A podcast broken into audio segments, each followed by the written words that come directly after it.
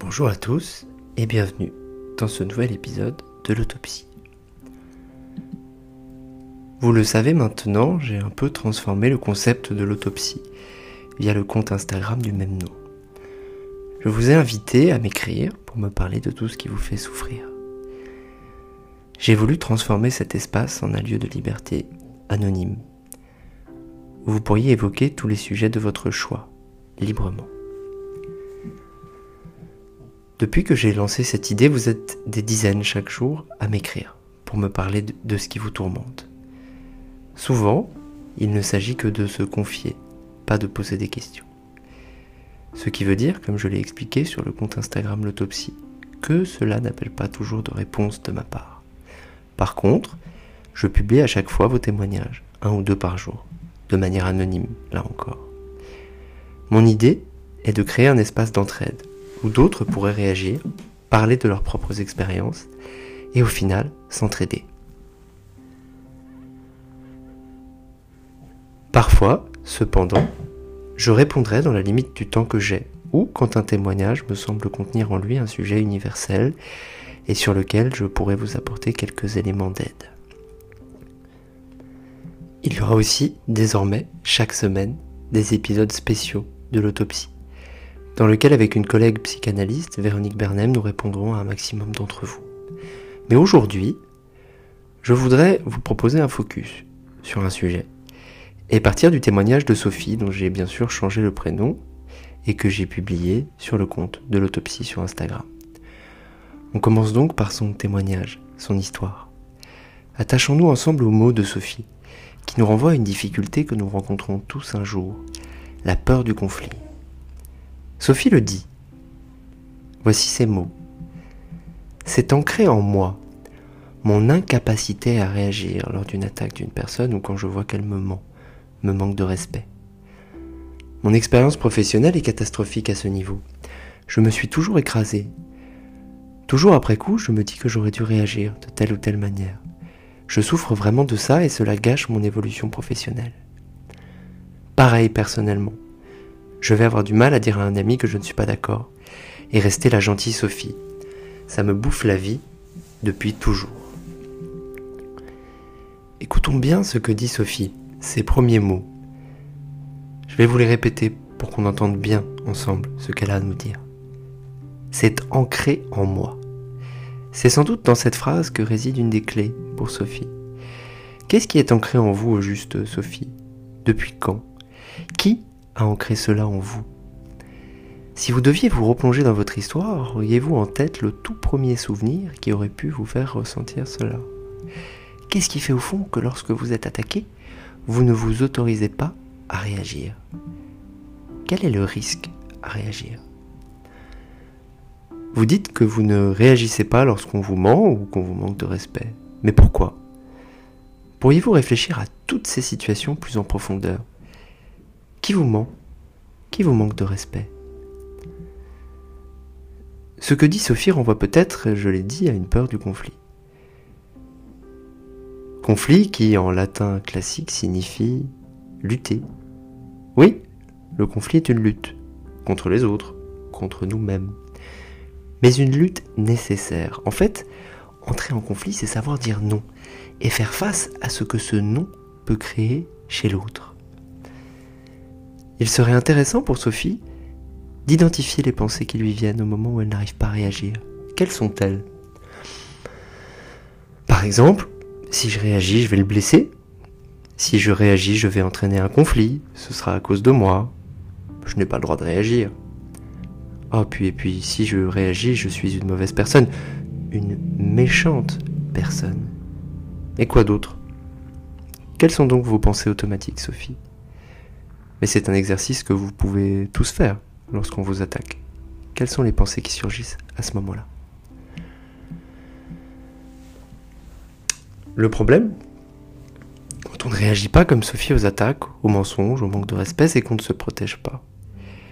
Je veux dire que réagir, dire stop, dire non, c'est une manière de se protéger et de poser des limites aux autres. Ne pas réagir comme le fait Sophie, c'est un peu comme être un appartement sans fenêtre dans lequel toutes les intempéries pénètrent, inondent les sols. Résultat, la maison devient inhabitable, on n'en peut plus. Et en plus de ça, toutes les pièces finissent par être atteintes. Comme pour Sophie, c'est ta capacité à se défendre qui ressurgit aussi dans son travail. Ainsi, en disant pas stop, en disant pas non, on laisse les autres nous envahir, nous bouffer, comme le dit Sophie. Au bout d'un moment, on se perd, on ne sait plus ce qu'on veut, qui on est. On est dévalorisé aux yeux des autres et de soi-même, on n'a plus de place, plus de confiance.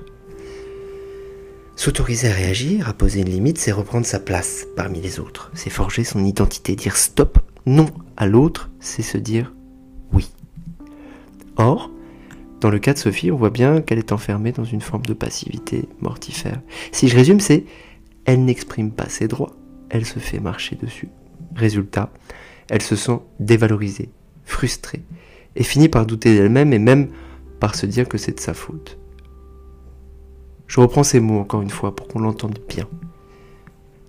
Je me suis toujours écrasée, nous dit Sophie. Toujours après coup, je me dis que j'aurais dû réagir de telle ou telle manière. Je souffre vraiment de ça, et cela gâche mon évolution professionnelle. Pareil, personnellement, je vais avoir du mal à dire à un ami que je ne suis pas d'accord, et rester la gentille Sophie. Ça me bouffe la vie depuis toujours. Le problème, je l'ai dit, de cet écrasement, c'est qu'il conduit à ne plus avoir d'estime de soi. Mais j'en reviens à la peur du conflit, car c'est ça qui empêche de s'affirmer, de réagir à une attaque, de dire stop. C'est la peur du conflit. Eh bien oui, l'autre aussi peut mal réagir, s'énerver, et hop, conflit, lutte. Qu'est-ce qui fait, Sophie, que vous avez si peu confiance en vous, que vous pensez que vous ne seriez pas capable d'y faire face? Est-ce que cela justifie cet oubli de vous-même? Vous parlez au final du fait que vous restez toujours la gentille Sophie. Et on sent bien à vous lire que ça n'est pas quelque chose que vous considérez comme positif. Quel est donc ce rôle dans lequel vous vous enfermez? Que se passerait-il si vous rentriez en non-conformité avec la gentille Sophie? Quel serait le risque à rentrer en non-conformité avec cette image? Et si dire non, faire face au conflit, dépasser la peur qu'il engendre était pour vous, comme pour nous, une seconde naissance? C'est ce sur quoi nous interroge la psychanalyste Anne Dufour-Montel dans son ouvrage Éloge du risque. Que nous dit Anne Dufour-Montel Il ne suffit pas d'être né pour être vivant. Quitter sa famille, son origine, sa ville natale, le déjà-vu et l'assurance d'une familiarité sans fracture. Quelle vie singulière n'est-elle pas à ce prix? D'être infidèle à ce qui vous a été non pas transmis en amour, mais ordonné, psychiquement, généalogiquement, sous peine de destitution. L'épreuve initiatique d'une seconde naissance sera toujours et plus que jamais nécessaire. Il nous faut partir, nous défaire de nos codes, nos appartenances, notre lignée. Toute œuvre est à ce prix, et tout amour, je crois. Éloge du risque. Chère Sophie, je vous souhaite de prendre ce risque et de ne jamais céder sur votre désir. Comme le disait si bien le psychiatre Lacan, il ne faut jamais céder sur son désir. Pensez au conflit et à cette lutte. Lutte face à ceux qui vous attaquent, qui ne vous respectent pas. Tiens, je vous propose aussi un autre axe face à ces attaques-là. Et si vous en faisiez une force? Et si, face à chaque attaque, face à chaque déception, face à chaque embûche, vous vous demandiez qu'est-ce qu'elle peut m'apporter cette embûche? Qu'est-ce qu'elle peut m'apprendre sur moi? En quoi l'ennemi, si je puis dire, peut-il me renforcer? En d'autres termes, quel sens cette souffrance peut avoir? Gardez bien en tête que la souffrance est bien plus acceptable si on lui trouve un sens. Cela nous permet de sortir du statut de victime pour devenir acteur. Le problème n'est donc plus ma souffrance en elle-même, mais la question du sens de la souffrance. Car je crois que l'être humain souffre de l'absence de sens en tant que tel. Le problème, c'est bien cela. C'est ce qu'on appelle le nihilisme, c'est-à-dire le constat de l'absence du sens de la vie. Ça n'est pourtant pas une malédiction. Comme le dit si bien Nietzsche, l'être humain, l'animal le plus vaillant et le plus endurci à la souffrance, ne refuse pas en soi la souffrance. Il la veut, il la recherche même, pourvu, pourvu qu'on lui montre le sens, un pourquoi de la souffrance. Donner un sens à la souffrance, donc, et lutter. Lutte contre le passé, lutte contre nous-mêmes. Le conflit est partout, et surtout en nous. On parle en psychanalyse de conflit lorsque dans le sujet s'opposent des exigences internes contraires. Le conflit peut être manifeste entre un désir que nous avons et une exigence morale qui nous enferme, par exemple, ou entre deux sentiments contradictoires ou latents, ce dernier pouvant s'exprimer de façon déformée et se traduire par la formation de symptômes, de désordre de la conduite, de troubles du caractère. Pour Freud, le conflit est constitutif de l'être humain. Ça veut dire que nous sommes en permanence en conflit. Conflit entre les pulsions, conflit entre des désirs contraires. Bref, une lutte entre tout ce qui vit à l'intérieur de nous et nous rend humains, trop humains. Mais cette lutte, je crois, n'empêche pas l'amour et la compassion, l'acceptation aussi. Accepter que nous sommes constitués d'ambivalence, de paradoxes, que nous sommes en recherche, toujours mouvant et en construction, humain, trop humain, pour peu que l'on prenne le risque de vivre, d'être heureux, déçu, comblé, vide, puissant, mais si vivant, pour peu que l'on croit en nous et en le monde. Vous le verrez cependant, vous le constaterez vous le verrez cependant, je reprends. Vous le constaterez. Ce n'est pas facile à dire, vous le constaterez. Le risque n'est terrifiant que tant qu'il est enfermé dans nos ruminations. La confiance naît avant tout dans l'action. Et quelle joie alors Quelle joie intense et profonde Qu'est-ce que le bonheur interroge Nietzsche dans l'Antéchrist Eh bien c'est le sentiment que la force croît, qu'une résistance est surmontée. Résistez ma chère Sophie, battez-vous pour vous, vous le méritez, et donnez-nous des nouvelles.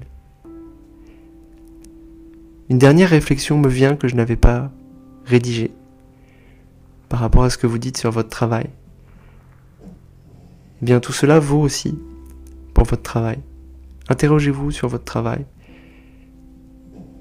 Est-ce que vraiment ce travail, faire ce travail, exercer ce métier, c'est votre désir? Est-ce qu'il y en a d'autres que vous auriez cachés, empêchés, enfouis sous des couvertures? Qu'est-ce qui fait que vous ne vous y sentez pas forcément à votre aise?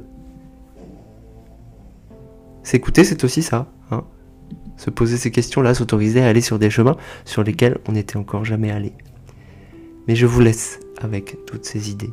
Chère Sophie, chère toutes et tous, et je vous souhaite une bonne réflexion. N'hésitez pas à me raconter via le compte Instagram de l'autopsie ce que vous pensez de tout ça, si ça vous parle, si vous aussi parfois vous avez peur du conflit. Est-ce que vous arrivez à dire ce que vous pensez, à réagir quand on vous attaque?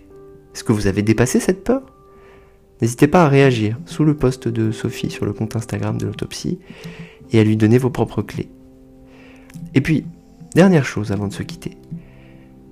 N'oubliez pas que si ce podcast vous plaît, vous pouvez aller mettre un commentaire et des étoiles sur Apple Podcast ou la plateforme sur laquelle vous l'écoutez. Comme un enfant qui a besoin de signes de reconnaissance pour grandir, L'autopsie a besoin de vous.